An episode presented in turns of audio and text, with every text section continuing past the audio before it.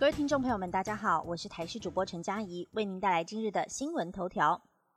瑞芳警分局二线三组长确诊三警快筛阳，大楼已经清消百人快筛。新北市瑞芳分局在十六号传出了一名两线三星的警官染疫，目前已经在家中隔离照护。而在今天上午，新北市环保局也派人到警局内外进行消毒。办公大楼内百名员警被要求快筛，有三个人出现阳性，目前正在等待 PCR 的结果。警方表示，目前民众不可以进入警局大楼，如果要洽公，可以在外面等待，由值班员警上前协助。而如果嫌犯需要侦讯，警方也会把他们带到户外帐篷进行笔录制作，并且强调勤务运作无虞，不会有治安空窗期。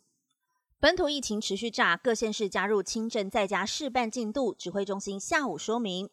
本土疫情已经连续两天破千例了，且在昨天公布的确诊个案当中，有一名未满五岁的儿童转为重症，目前在加护病房使用呼吸器治疗。病况严重，而且针对了儿童疫苗进度，今天专家会议也会开会审理莫德纳疫苗。此外，新北市的轻症在家示范计划已经上路，台北市也宣布新一区明天开始实施。另外，高雄、花莲、台中、基隆、宜兰已经把公文送到中央流行疫情指挥中心，后续的发展，指挥官下午将会对外说明。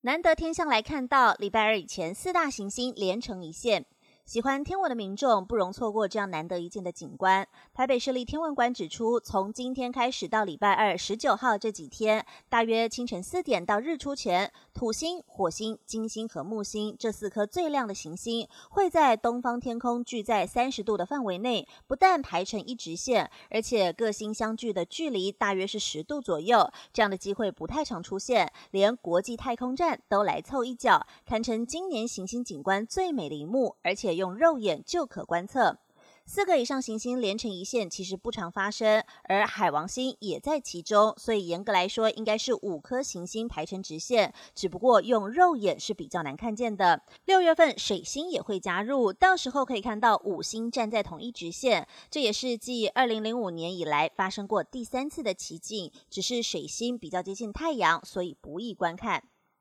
天气讯息来关心，今天清晨低温十三点二度，全台午后转晴，明天水汽增多。气象局表示，在今天白天开始水汽减少，午后是多云到晴的天气，只有在基隆北海岸、迎风面等地区会有局部短暂阵雨。明天则是会有另外一波水汽报道，到下个礼拜二水汽较多，雨区除了北台湾，也会扩及到中南部平地。同时，在东北季风的影响下，北部以及东北部地区的天气比较湿凉。礼拜三降雨会缓和下来，并且开始回温。而今天清晨的最低温出现在台中大甲的十三点二度，在东北季风持续影响下，北部、东北部地区的天气偏凉，低温大约十七到十八度，其他地区十九到二十度之间。而且北台湾白天持续的偏凉，在桃园以北还有宜兰高温也只有二十二到二十三度左右，而且南北温差变化大，提醒您留意温度变化了。国际消息：当面向普廷道德上已输。奥地利总理说，他相信自己正在赢，活在自己的世界。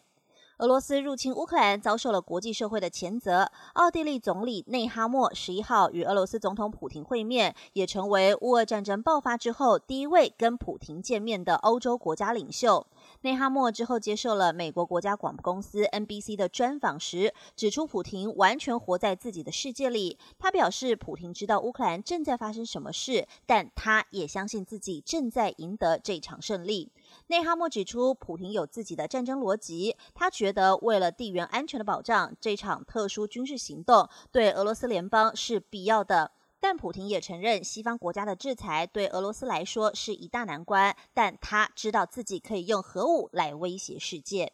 以上新闻由台视新闻编辑播报，感谢您收听。更多新闻内容，请锁定台视各界新闻以及台视新闻 YouTube 频道。